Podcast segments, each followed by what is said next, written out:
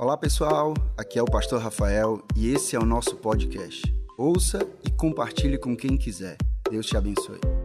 Eu creio, gente, eu creio muito. Sabe que o que Deus vai fazer aqui não é, não é jargão, não é algo que é por causa de mim, da banda, dos voluntários, mas é porque o Espírito Santo, quando ele está presente no lugar, ele faz coisas completamente novas. Sabe, eu tive uma noite péssima, péssima. Parece. Quem, quem conhece um pouquinho da minha história sabe de alguns desafios que eu passo, algumas lutas travadas. Eu tive uma noite péssima. E eu tinha tudo para dizer assim: não, hoje eu não vou, mas hoje eu decidi dizer: hoje eu vou, independente de como eu estiver, eu vou.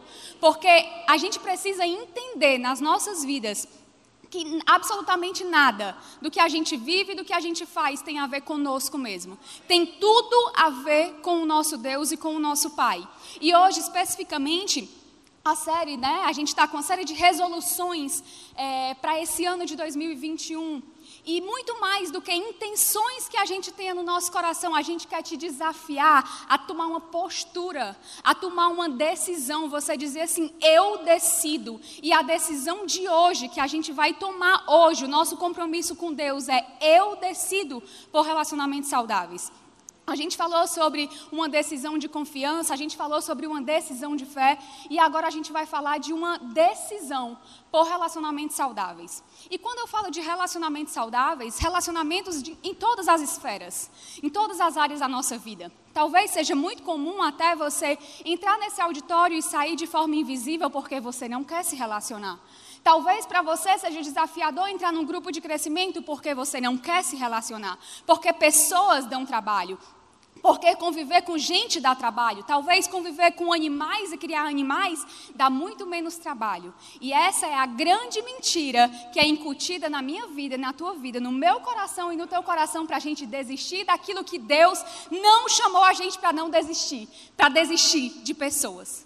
Deus criou a minha vida e a sua vida para se relacionar com pessoas. Somos seres difíceis, somos seres desafiadores, temos uma história, temos um, um background, temos uma família, temos várias coisas nas nossas vidas. Mas desde o Éden, Deus criou o homem para se relacionar com pessoas. Deus criou Eva para vir ser uma auxiliadora para Adão, mostrando que o homem não deveria viver só. A palavra de Deus fala que quando mais de duas pessoas estão reunidas ali, ele se faz presente o tempo todo. Deus está querendo matar o meu egoísmo e o teu egoísmo e dizer assim: olha, vocês precisam uns dos outros. Vocês precisam decidir por relacionamentos saudáveis. E por isso que quando eu estava orando, eu disse muito sobre a questão da força do nosso braço. Porque nós temos uma grande questão. Nós queremos amar as pessoas com o nosso amor.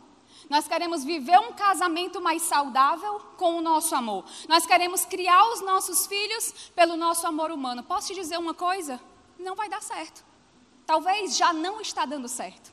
Talvez tenha muito mais briga na sua casa, muito mais confusão, porque você está achando que o seu amor é suficiente. Gente, o nosso amor, ele nunca vai ser suficiente para a gente viver o plano de Deus na nossa vida em relação a relacionamentos.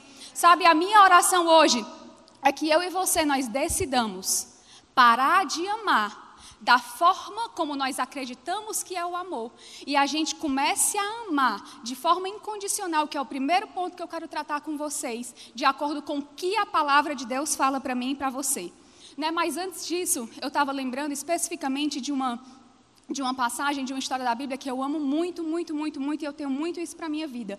Em Marcos capítulo 2, nos versos de 1 a 5, conta a história de um paralítico conta a história de uma pessoa que, ia, que tinha, naquele momento, a oportunidade de ter com Jesus. E Jesus estava fazendo vários, vários milagres, várias curas. E ali ele tinha um grupo de amigos, e tinha uma multidão, e aquele cara andava, numa, tinha, é, andava né, numa maca.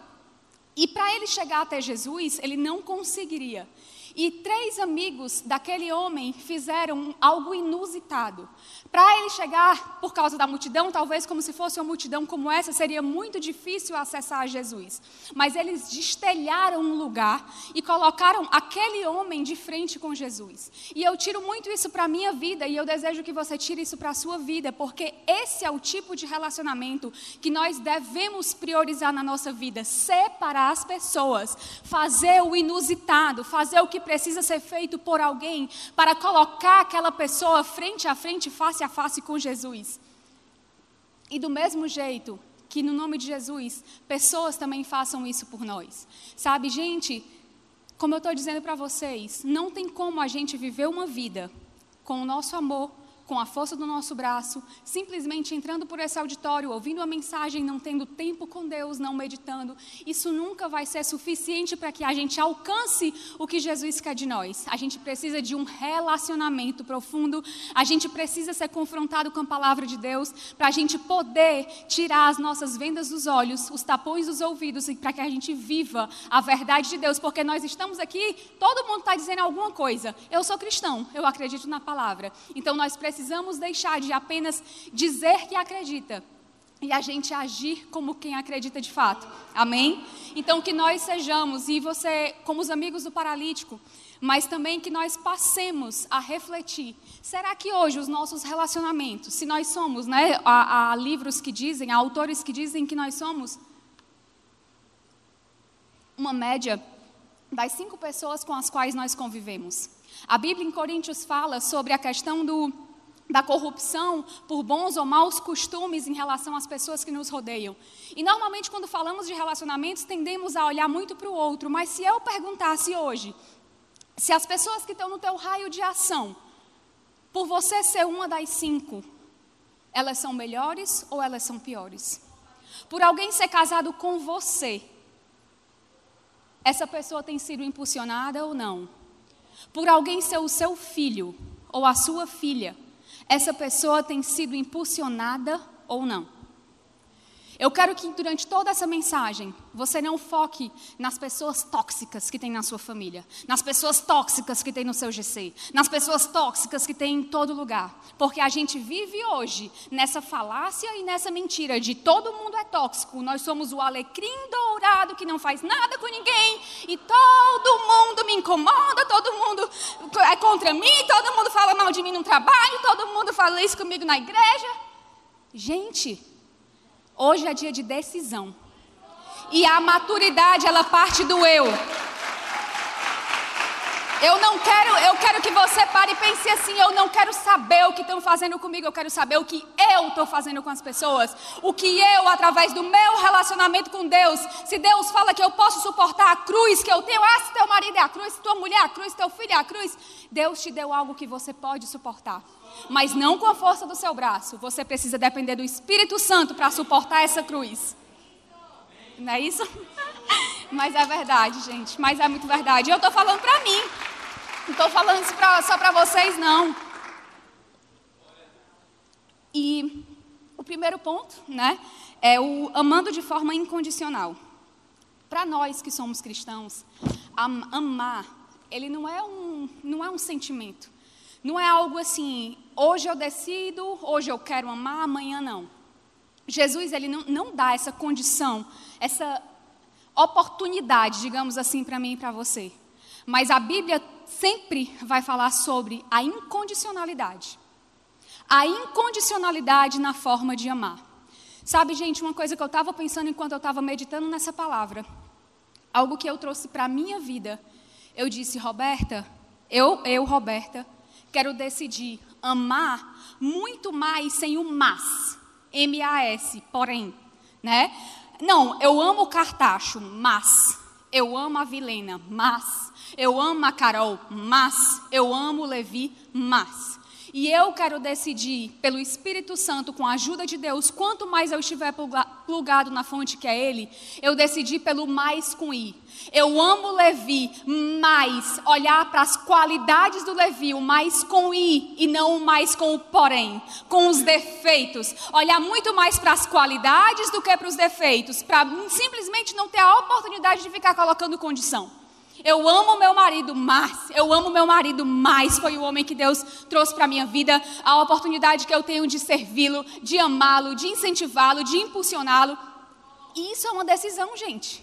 Isso é uma decisão, as coisas com Deus. Você pode prestar atenção. Está tudo disponível para a gente, só que às vezes a gente não acessa. Para a gente ter esse pensamento transformado, a gente precisa de revelação de Deus. A gente precisa estar tá plugado na fonte que é Deus. O problema, mais uma vez, se volta para nós de novo. A gente se despluga da fonte e começa com a força do braço de novo. Aí vai trabalhar, tem aquela pessoa e simplesmente a gente começa a se colocar no lugar de vítima, como se todo mundo quisesse prejudicar a nossa vida. E estamos fazendo o inverso do que a palavra de Deus fala para mim e para você. Eu amo que lá em 1 Coríntios, a Bíblia fala sobre esse amor e normalmente a gente fala sobre esse amor para casamento, para outras formas. Mas hoje eu queria trazer para mim e para você esse amor que você parasse e pensasse nas suas atitudes. Porque quando você decide amar, decide por relacionamentos saudáveis, você vai precisar não só conhecer o que está em 1 Coríntios capítulo 13, mas você vai começar, cada vez que alguém fizer algo com você, você vai dizer, como o pastor Costa fala, ele sempre diz assim: eu, eu não sei vocês, mas eu preciso orar mais. Hoje eu paro e penso assim: eu não sei vocês, mas eu preciso amar mais. Eu preciso amar mais. Eu preciso amar mais. E essa é a minha decisão hoje. E eu quero ler o que está lá em 1 Coríntios, capítulo 13, versos de 4 a 8. O amor, ele é paciente. O amor, ele é bondoso. Ele não inveja. Ele não se vangloria. Ele não se orgulha. Ele não maltrata, ele não procura os seus interesses. Ele não se ira facilmente, ele não guarda rancor. O amor não se alegra com a injustiça, mas se alegra com a verdade. O amor tudo sofre, tudo crê, tudo espera, tudo suporta. O amor nunca perece. Cada vez que a gente lê um texto desse, a gente tem que pensar assim: Deus, será mesmo que o meu amor para com o meu marido é esse amor? Que eu digo que estou plugada, que eu estou tendo a minha vida enraizada em Ti? Será que o que flui de mim, as palavras da minha boca, o relacionamento comigo, será que eu sou um, reflexo disso? Sabe, ser videira? Para que a gente saia do lugar que a gente entrou hoje, a gente precisa decidir. Eu vou, eu vou re, fa, falar direto isso. A gente precisa decidir. E a gente precisa decidir não é porque eu estou dizendo não. A gente precisa decidir porque nós cremos em quem nós cremos. Porque Deus, olha, observa só a forma como Deus tem de se conectar a outras pessoas e revelar quem Ele é, a natureza dele, não é através de um animal simplesmente. Não é através de uma árvore da natureza, é através da minha vida e da tua vida. É através dessa responsabilidade que a gente diz assim: Deus, de fato o Senhor pode contar comigo. De fato eu decido ser uma cooperadora com o teu reino. De fato eu decido tal coisa. E se eu estou dizendo que eu decido por relacionamentos saudáveis, hoje, ser servideira, a gente precisa se converter nessa área. A gente precisa amar, não de boca. Não como as pessoas querem que a gente ame, mas como Deus quer que a gente ama, como Ele nos instrui. A Bíblia, gente, a Bíblia fala em 1 Pedro, capítulo 4, no verso 8, escuta isso. Sobretudo, amem-se sinceramente uns aos outros, porque o amor perdoa muitíssimos pecados. A medida de Deus, gente, é o amor. A medida de Deus é o amor. A forma como nós sabemos se nós estamos amando é a nossa forma de se conectar e se relacionar com as pessoas. Quando nós estamos mais intolerantes, é um sinal. Quando nós estamos mais egoístas, é um sinal de que a gente precisa correr para a fonte, de que a gente precisa correr para Jesus. E hoje é dia da gente decidir se voltar para Jesus. É dia da gente decidir, porque não é, Deus não chamou a mim e a você para um conforto. Não chamou para o conforto de sentar na cadeira e ouvir, ai meu Deus, foi tão bom o culto. Foi tão bom o culto por quê? Porque te mudou, porque te moldou, porque te fez ser uma nova criatura. Porque senão, se for só para tu estar tá confortável, ah, está confortável demais. Não foi para isso que Deus chamou a minha vida e a tua vida. Não foi para isso que Ele derramou até a última gota de sangue. Não foi para isso. Será que ofertar na casa de Deus é sempre um pesar tão grande? Será que servir as pessoas é sempre um pesar tão grande? Montar uma escala do Videira Kids, será que é um pesar tão grande? Tendo tanta gente na casa de Deus. Nós precisamos refletir, gente, sobre nós. Mais uma vez, não é sobre o outro, não é o que o outro não está fazendo, é o que você está fazendo, é o que você hoje decide fazer. Eu preciso ver, é meu tempo, gente. Carol, não estou enxergando. Vai dar certo. Só vai, mas é, depois eu levo um carão. então vamos lá. Hoje nós vamos sair daqui decidindo por relacionamentos saudáveis. Hoje nós vamos decidir daqui, sair daqui decididos nos nossos relacionamentos a apontar as pessoas para Jesus, independente do que vem de lá para cá. Hoje nós decidimos ler muito mais 1 Coríntios e observar a nossa própria vida, a nossa própria atitude, o reflexo desse texto na minha vida e na sua vida. Eu decido isso na minha vida hoje, amar muito mais, sem o mas, com porém, e o mais olhando para as qualidades. Hoje eu saio daqui decidindo, Jesus conta comigo para amar mais as pessoas. Conta comigo, conta comigo para olhar mais nos olhos das pessoas. Conta comigo para quando eu ouvir as pessoas, eu não, não ouvi para responder e para ter razão mas para eu entendê-las, para que eu possa tirá-la daquela situação e ir para uma situação melhor, porque foi exatamente isso que Jesus fez comigo e com a tua vida. Então, o primeiro ponto que eu tratei com vocês foi sobre a forma de amar incondicional. E a gente viu que os nossos pecados, muitíssimos, muitíssimos deles são perdoados quando a gente decide amar. E amar, gente, é uma decisão. Amar é estender o braço. Amar não é o que a gente vê nas séries da Netflix, não é a projeção que a gente faz, mas o amar que Deus requer de mim e de você está escrito na palavra de Deus. Basta a gente se plugar na fonte certa que a gente vai saber a forma de amar. E quando a gente errar, a gente vai ter a humildade para também pedir perdão. Porque a gente vai errar a gente vai magoar as pessoas. Não é porque a gente está em Cristo que a nossa vida se torna perfeita. Pelo contrário, a gente agora tem um novo entendimento e até quando a gente erra, o Espírito mostra para mim e para você: você falhou. Você falhou. E aí a decisão é nossa de pedir perdão, porque isso faz parte também dos relacionamentos. Né? Não é só, ah, não, então não me amou, então não me abraçou da forma, não. É, amigo, eu não fiz isso por você, me perdoe tem a humildade e a hombridade de voltar atrás e restaurar os relacionamentos. Porque se nós pararmos para pensar, tantas vezes hoje, os nossos relacionamentos eles estão com prazo de validade. Porque na primeira ofensa, a gente dá um passo para trás. A gente ergue um muro e a gente diz: não, não posso mais confiar. Pode prestar atenção. Isso acontece com todos nós. Isso, eu tenho certeza que isso não acontece só comigo, que eu não sou a ET que está aqui. Isso acontece com todos nós. Mas o que Deus quer a mesma coisa que ele faz com a gente, ele quer que nós façamos esse ciclo com outras pessoas.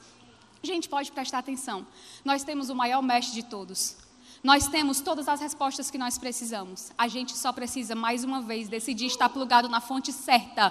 Na fonte certa. Na fonte certa que não necessariamente é somente a igreja, somente o grupo de crescimento, somente isso ou aquilo, tudo isso é meio. Nós precisamos de Jesus, que é a fonte a fonte, e da fonte derramam-se as demais coisas. Amém? A segunda coisa que nós precisamos, gente, para decidirmos, para termos relacionamentos mais saudáveis, é nós sermos empáticos. E nesse combo de empatia, eu vou aliar uma palavra chamada compaixão. Então, eu falei que a primeira coisa era um amor incondicional um amor que não é o amor que nós pensamos, não é com a força do nosso braço, não é como o outro merece, mas é como a palavra de Deus orienta a minha vida e a sua vida. E a segunda coisa é nós sendo mais empáticos com os outros, e nesse combo da empatia eu vou juntar a compaixão. A empatia, gente, ela não é simplesmente a gente se colocar no lugar do outro. Ela é a gente tentar entender a história do outro para a gente conseguir compreender por que, que aquela pessoa está pensando dessa forma.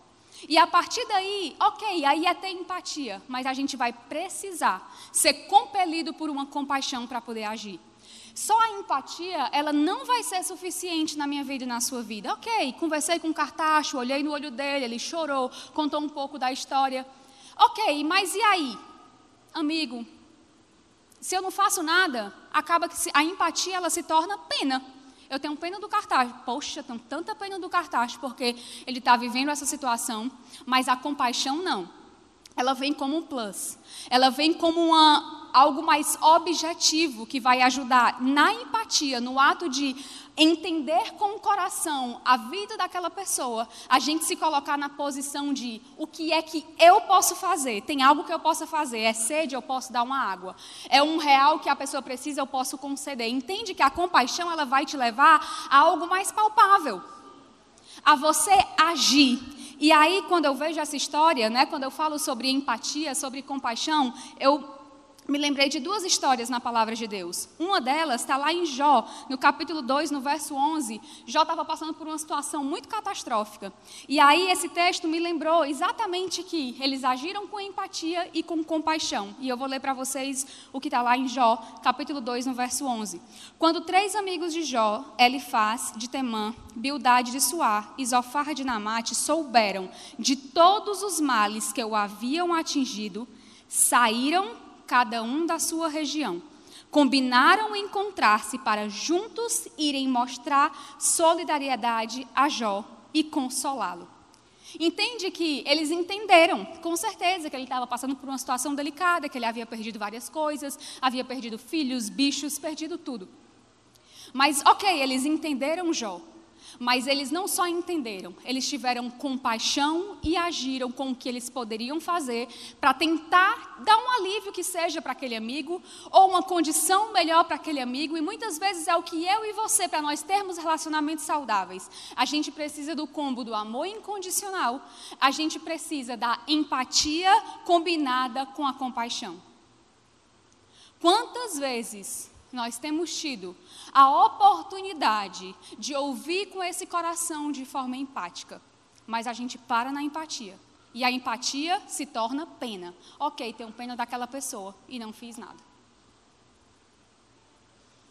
E nem sempre nós vamos ser os Messias, não é sobre isso que eu estou falando, gente.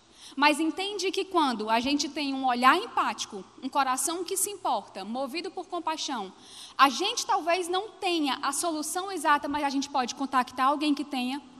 A gente pode se esforçar um pouco mais. A gente pode fazer um pouquinho mais de orar pela pessoa. Oração sempre, sempre, sempre, nunca vai ser demais e sempre vai ser a melhor coisa, o melhor presente. Mas eu queria que hoje eu e você, a gente saísse daqui com uma decisão de, se, de ser um pouco mais empático, ser mais cheio de compaixão e agir um pouquinho mais. Não para postar no Instagram, não para que ninguém saiba o que a gente anda fazendo, não precisa, mas para que a nossa consciência, o nosso senso de autorresponsabilidade, até a nossa autoestima melhore. Sabia que a autoestima ela não melhora só com a questão da, de como você se vê? Ela melhora quando você cumpre a sua palavra. Ela melhora quando você não mente. Ela melhora quando você age em generosidade. Ela melhora quando você dorme, fecha os seus olhos e você lembra: meu Deus, mas eu servi essa pessoa, eu amei essa pessoa. Entende? Então hoje, gente, a nossa decisão não é por absolutamente nada emocional. Porque é emocional, a gente sai daqui, vu! Aí amanhã a gente, vu! Primeiro problema, a gente se torna de novo alecrim dourado. Mas a nossa decisão hoje é pela autorresponsabilidade. Eu decido amar um pouco mais de forma incondicional e eu preciso de Jesus para isso? Eu decido ser mais empática e agir com compaixão. E eu falei que eu ia falar sobre duas histórias, e eu amo essa história que está lá em Lucas 10, capítulo 33, 10, 33, versos 33 e 34. Existia essa história, depois você pode ler na sua casa. Existiam algumas pessoas específicas que passaram naquela situação e elas tinham títulos, digamos assim, elas tinham posição. Mas o título e a posição, na, naquele caso, a Bíblia quer mostrar que ela não é suficiente. Então, às vezes, você pode pensar assim: é melhor que o outro faça porque a ele cabe, porque ele tem esse título e essa posição. Mas eu amo que a Bíblia ela iguala todo mundo. A gente tem em todos os nossos trabalhos e relacionamentos e tudo mais hierarquias. Mas não é sobre isso que Jesus morreu, ressuscitou, derramou a sua última gota de sangue para que poucas pessoas com hierarquia façam alguma coisa. Ele dá o exemplo, ele mostra o exemplo para que todos nós, todos nós, ele vê todos da mesma maneira. Alguns com mais responsabilidade, outros com menos responsabilidade. Mas a cada um é delegado e é otorgada essa autoridade, é conferido a você ser esse conector, ser essa pessoa que age das formas que eu estou dizendo que você pode agir pela palavra de Deus. Porque às vezes você pode se eximir da responsabilidade por colocar para o outro. Mas eu amo que esse texto ele vai chamar todo mundo para a responsabilidade, para reflexão, na verdade. O que está lá em Lucas capítulo 10, versos 33 e 34. Mas um samaritano que ia de viagem chegou ao pé dele e, vendo-o, moveu-se de íntima compaixão e, aproximando-se, atou-lhe as feridas, aplicando-lhes azeite e vinho e pondo sobre a cavalgada cavalgadura. Levou-o para uma estalagem e cuidou dele. Passaram nessa situação que tinha uma pessoa, digamos assim, ensanguentada, toda, toda ferida. Passaram três pessoas. Passaram um sacerdote, um levita e um samaritano. Por isso que eu falei sobre a questão do título. E aqui a Bíblia está mostrando para mim e para você que não importa qual é a posição, teve uma pessoa que agiu com empatia e compaixão. E é assim que nós devemos agir com empatia e compaixão. Não importa quem está vendo, não importa absolutamente nada, mas nós devemos, compelidos pelo Espírito Santo, ter uma fé prática. Ter uma fé prática. Vocês estão comigo? Vocês estão tão calados, mas estão prestando atenção, né? E eu preocupada com o meu tempo, mas vai dar tudo certo. Então eu quero relembrar, eu vou sempre relembrar para vocês, porque hoje é dia de decisão. É dia da gente sair da posição que a gente está hoje e decidir amar de forma incondicional. É dia de decidirmos por relacionamentos mais saudáveis e agirmos com mais empatia e movidos por compaixão. O terceiro ponto, para ter, termos relacionamentos mais saudáveis, nós precisamos de uma boa comunicação. Gente, é muito fácil a gente contar várias historinhas para a gente não se relacionar mais. É muito fácil, na primeira coisa que alguém me contrariou, eu simplesmente contar uma, uma história para eu mesma e talvez até outras pessoas acreditarem, para romper com aqueles laços. Mas eu amo que a comunicação, o que Deus me criou e te criou, Ele criou a nossa forma física com dois ouvidos e uma boca. Então, se a gente parar para pensar em proporção, a gente precisa ouvir mais do que falar. E aonde não reina uma comunicação saudável, provavelmente ele tem uma anomalia no relacionamento. Quando o marido e o esposo não têm comunicação, deve ter uma anomalia no casamento. Quando a criação dos filhos não tem uma boa comunicação, deve ter uma anomalia naquele relacionamento. E aí, onde reina a anomalia, reina a distância. E aí, enfim, a gente já sabe que muitas das nossas vidas podem, alguns relacionamentos, estar dessa forma. Mas a decisão que eu e você hoje a gente pode tomar para termos relacionamentos mais saudáveis é nós decidirmos por uma comunicação melhor e mais clara. E essa comunicação melhor e mais clara ela vai requerer de mim e de você, olho no olho, vida na vida, conversas difíceis e ouvir sem querer ter razão. Sabe, eu amo que Salmos fala para mim e para você, né, que o abrir dos, dos nossos lábios e o meditar do nosso coração ele seja agradável a Deus. Os dois maiores mandamentos são, quando fala de amor, é amar a Deus sobre todas as coisas e amar o próximo como a nós mesmos. Se a gente parasse para pensar um pouco, se aquela pessoa ela é uma representante de Jesus na terra, ela tem o um Espírito Santo dentro dela. É, vamos, bora conjecturar e pensar assim: você falaria dessa forma com Jesus? Você falaria que ele é um canalha, que ele é um idiota, que ele é um imbecil? Você falaria que ele é um imprestável, que ele não vai dar em nada? Você falaria que tem vontade de matar, de socar, de sei lá o que for? Muitas vezes nos nossos relacionamentos, a nossa comunicação é dessa forma. Talvez em algumas famílias, não o nível tão alto desse jeito. Mas às vezes umas palavras chulas, tolas aqui e acolá. E a gente vai começando a abrir concessão. E aí não tem o perdão. E aí não tem uma comunicação saudável. E aí começa uma série de anomalias. E, obviamente, onde não tem uma comunicação saudável, quem é que vai querer estar naquele ambiente? Mas hoje, CC Videira, é um dia de decisão. Hoje você pode dizer: Eu decido eu me arrependo de falar dessa forma com os meus colaboradores.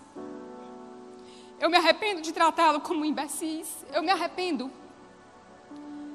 Talvez o seu casamento muitas vezes está por um fio, porque a sua comunicação é péssima e você não faz o mínimo de esforço para tratar aquela pessoa que é a imagem e semelhança de Deus da forma como Jesus trataria. Pare e pensa hoje, sério, se você não ficar com nada no seu coração do que eu falei. Tenta pensar que a pessoa que você convive, que o funcionário que você tem, que o seu filho, que a sua filha, independente do que vem de lá para cá, ele é imagem e semelhança de Deus. E que Jesus decidiu morrer pela vida dele. Perdoar todos os pecados daquela pessoa. Começa a tratar aquela pessoa. Será que o que fala em Salmo, que o abrir e fechar da nossa boca e o meditar do nosso coração, será que está refletindo e sendo agradável a Deus? Sabe, se videira, eu oro. Eu sempre oro. Eu, eu sempre trato a igreja, os cultos, como essa oportunidade de mudança. Eu nunca quero me acostumar com o que acontece aqui. Porque, gente, o que acontece aqui não acontece em lugar nenhum na face da terra. O que acontece aqui não acontece na sala do médico, o que acontece aqui não acontece na psicóloga, o que acontece aqui não acontece no coach, o que acontece aqui não acontece na academia. Cada um tem a sua importância. Mas o que acontece aqui dentro desse lugar é o que a gente necessita para a gente morrer, morrer para o nosso eu e a gente ser uma pessoa diferente. Às vezes, um milhão de sessões de terapia não estão resolvendo o que a palavra de Deus é capaz de resolver. E eu não estou menosprezando, tá? Porque eu amo, eu amo, eu amo essa. Eu acho que a gente é. Eu acho não, eu tenho certeza. Nós somos corpo, alma e espírito. Cada um tem a sua função. Mas entenda que lá no profundo do seu ser é só a palavra de Deus que tem o potencial de fazer um rebuliço, que você vai se tornar irreconhecível para sua mulher, que talvez nem veio com você hoje, você brigou com ela, para o seu marido da mesma forma, para os seus filhos. E o meu desejo, ser servideira, é que a gente saia daqui decidindo hoje por uma comunicação melhor. Para que o abrir e fechar das nossas bocas e o meditar do nosso coração, eles sejam de fato agradáveis a Deus. E o quarto e último ponto que eu queria trabalhar com vocês é algo, gente, que é muito profundo. Nunca vai ser o suficiente a gente trabalhar na igreja. Porque sempre vai ter alguém, alguma área, alguma pessoa, algo que o Espírito Santo vai trazer à memória que a gente precisa para a gente poder se desvencilhar do passado, dos pesos que a gente carrega e às vezes que ninguém sabe. Mas a gente precisa de um antídoto chamado perdão sempre para relacionamentos mais saudáveis. E eu amo essa frase desse escritor John Orteberg. Acho que é assim que fala o nome dele. Mas se não, pega só o John mesmo, esquece o sobrenome. Olha o que ele fala, e isso é a maior verdade das nossas vidas. Ninguém é capaz de nos amar como a pessoa a quem nós entregamos o coração. Ninguém é capaz de nos ferir como ela. Ninguém é mais capaz de ferir a sua esposa do que o seu marido. Ninguém é mais capaz de ferir o seu marido do que a sua esposa. Ninguém é mais capaz de ferir o seu filho do que o próprio pai e a mãe. Porque são as pessoas que nós entregamos o nosso coração, nós entregamos o nosso tudo. Mas entende que se nós paralisarmos na primeira ofensa, na primeira, na primeira palavra negativa, a gente vai de novo se tornar o alecrim dourado e todo mundo vai ser o monstro. E nós precisamos. Gente, isso é muito forte. Tem muitas pessoas que não têm um progresso espiritual na vida, mesmo estando há anos ouvindo mensagens como essa e pregações, porque não perdoam. A gente só tem como. Eu vou ler para você na palavra de Deus, não é o que eu estou dizendo, é o que a palavra está dizendo. A gente só tem como receber o perdão divino nas nossas vidas à medida que nós perdoamos a ofensa do outro. Então, talvez a gente está funcionando igual uma, uma. Sabe quando a gente coloca aquele negócio na pia e ela fica só absorvendo um monte de coisa e não flui para o cano e fica lá cheio. a gente precisa tirar através do perdão aquela rolinha, não sei nem se é rolha, aquele negocinho lá, para poder a água fluir da melhor forma, para poder o espírito fluir da melhor forma. E eu, eu quero te dizer que isso não é a minha palavra, eu quero ler para você o que está em Mateus capítulo 6, versos 14 e 15. Pois, se perdoarem as ofensas uns dos outros, o Pai Celestial também perdoará vocês. Mas se não perdoarem uns aos outros, o Pai Celestial não perdoará as ofensas de vocês. Pedro pergunta para Jesus, talvez, sei lá, se alguém feriu ele naquele momento, ele pergunta: quantas vezes, Jesus, eu preciso perdoar? Talvez até queria perdoar, mas ficou naquela. Quantas vezes? Porque se for uma, duas, ok, mas sei lá. Sete? Aí Jesus responde: 70 vezes sete. Ah, porque então eu vou contar 70 vezes 7, 7 vezes 7, 49, é 490? É porque é incontável. São incontáveis vezes que a gente vai precisar perdoar. São incontáveis vezes que Jesus nos perdoa todos os dias para que a gente tenha vida com Deus. Quem somos nós para retermos o perdão divino na vida dos outros, prendermos a nós e aos outros, porque simplesmente somos egoístas e cheios da nossa justiça própria? Quem somos nós, CC Videira, para termos um orgulho tão grande, ao ponto de Jesus estar dizendo: Meu filho, se desprenda disso, pelo amor de Deus, para que você receba mais de mim, e você está dizendo: Não. Eu não perdoo, você não sabe o que, é que ele fez comigo? Aquele canalha, aquela canalha, aquele isso, aquele aquilo, aquele pastor, aquele não sei quem. Não interessa. Jesus está convidando a mim e a você hoje, e é poder de decisão nosso. Ele está disponível, acessível para derramar desse perdão divino para que a gente avance, ser servideira nesse ano de 2021 e na nossa vida. Porque não é só sobre esse culto, é sobre uma vida, é sobre uma jornada. E a decisão é minha e sua hoje, de dizer: Jesus, eu perdoo. Não importa a ofensa que aquela pessoa me causou, não importa o mal que ele me fez, não importa a idade que eu tinha, não importa. Hoje que nós decidamos, saiamos daqui com a decisão de dizer: Jesus, eu quero ser livre em ti, eu perdoo, não importa. E não só 70 vezes 7, eu perdoo quantas vezes forem necessárias, porque todos os dias as misericórdias se renovam sobre a minha vida e a sua vida, para que nós não sejamos sejamos fadados ao inferno, mas para que nós sejamos levados para a glória de Deus.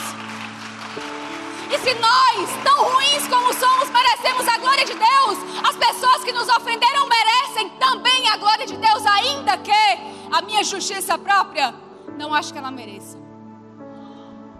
Porque aí você não vai competir com o sangue de Jesus. Ou vai? Eu não vou competir. Porque eu não sou boa o suficiente.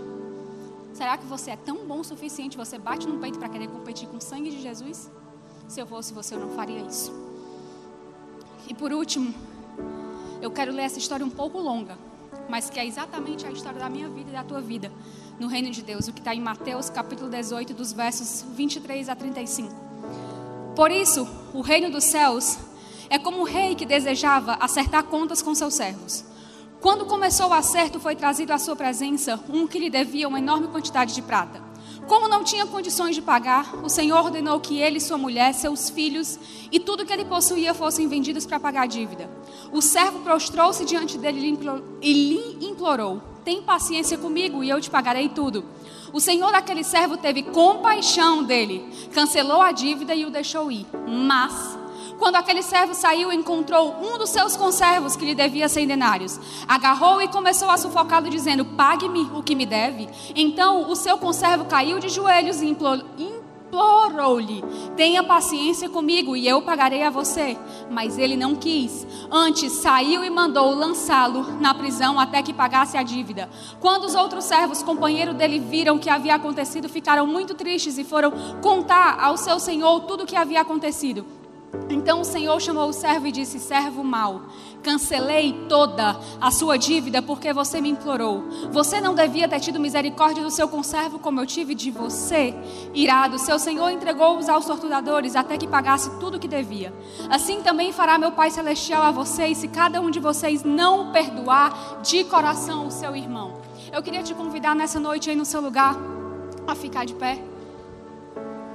E eu não sei o teu passado, o teu presente ou o que está por vir na tua vida. Mas eu sei que Jesus conhece o teu passado, o teu presente e o que está por vir na tua vida. E Ele hoje quer tirar toda a marra do meu coração e do teu. E para que nós decidamos e tenhamos um relacionamento saudável com Jesus e com as pessoas, nós precisamos, nós necessitamos perdoar. Ali Jesus está mostrando naquela história, através dessa história figurada, digamos assim, que Ele decidiu perdoar a mim a você, e porque aos nossos conservos, aos nossos parentes, aos nossos amigos, aos nossos antigos amigos, a gente decide não perdoar. E para a gente experimentar do perdão divino, a gente precisa decidir perdoar. E hoje eu quero te convidar, porque só existe uma forma, ser servideira, da gente viver uma vida nova, de nós termos relacionamentos saudáveis, de nós amarmos de forma incondicional, de nós sermos mais empáticos e cheios de compaixão, de nós termos uma comunicação melhor e de nós perdoarmos. É só através do Espírito Santo de Deus. É, ele é absolutamente tudo, Ele é a pessoa que a gente precisa, Ele é a peça que está faltando, talvez, para um entendimento novo, para uma transformação divina.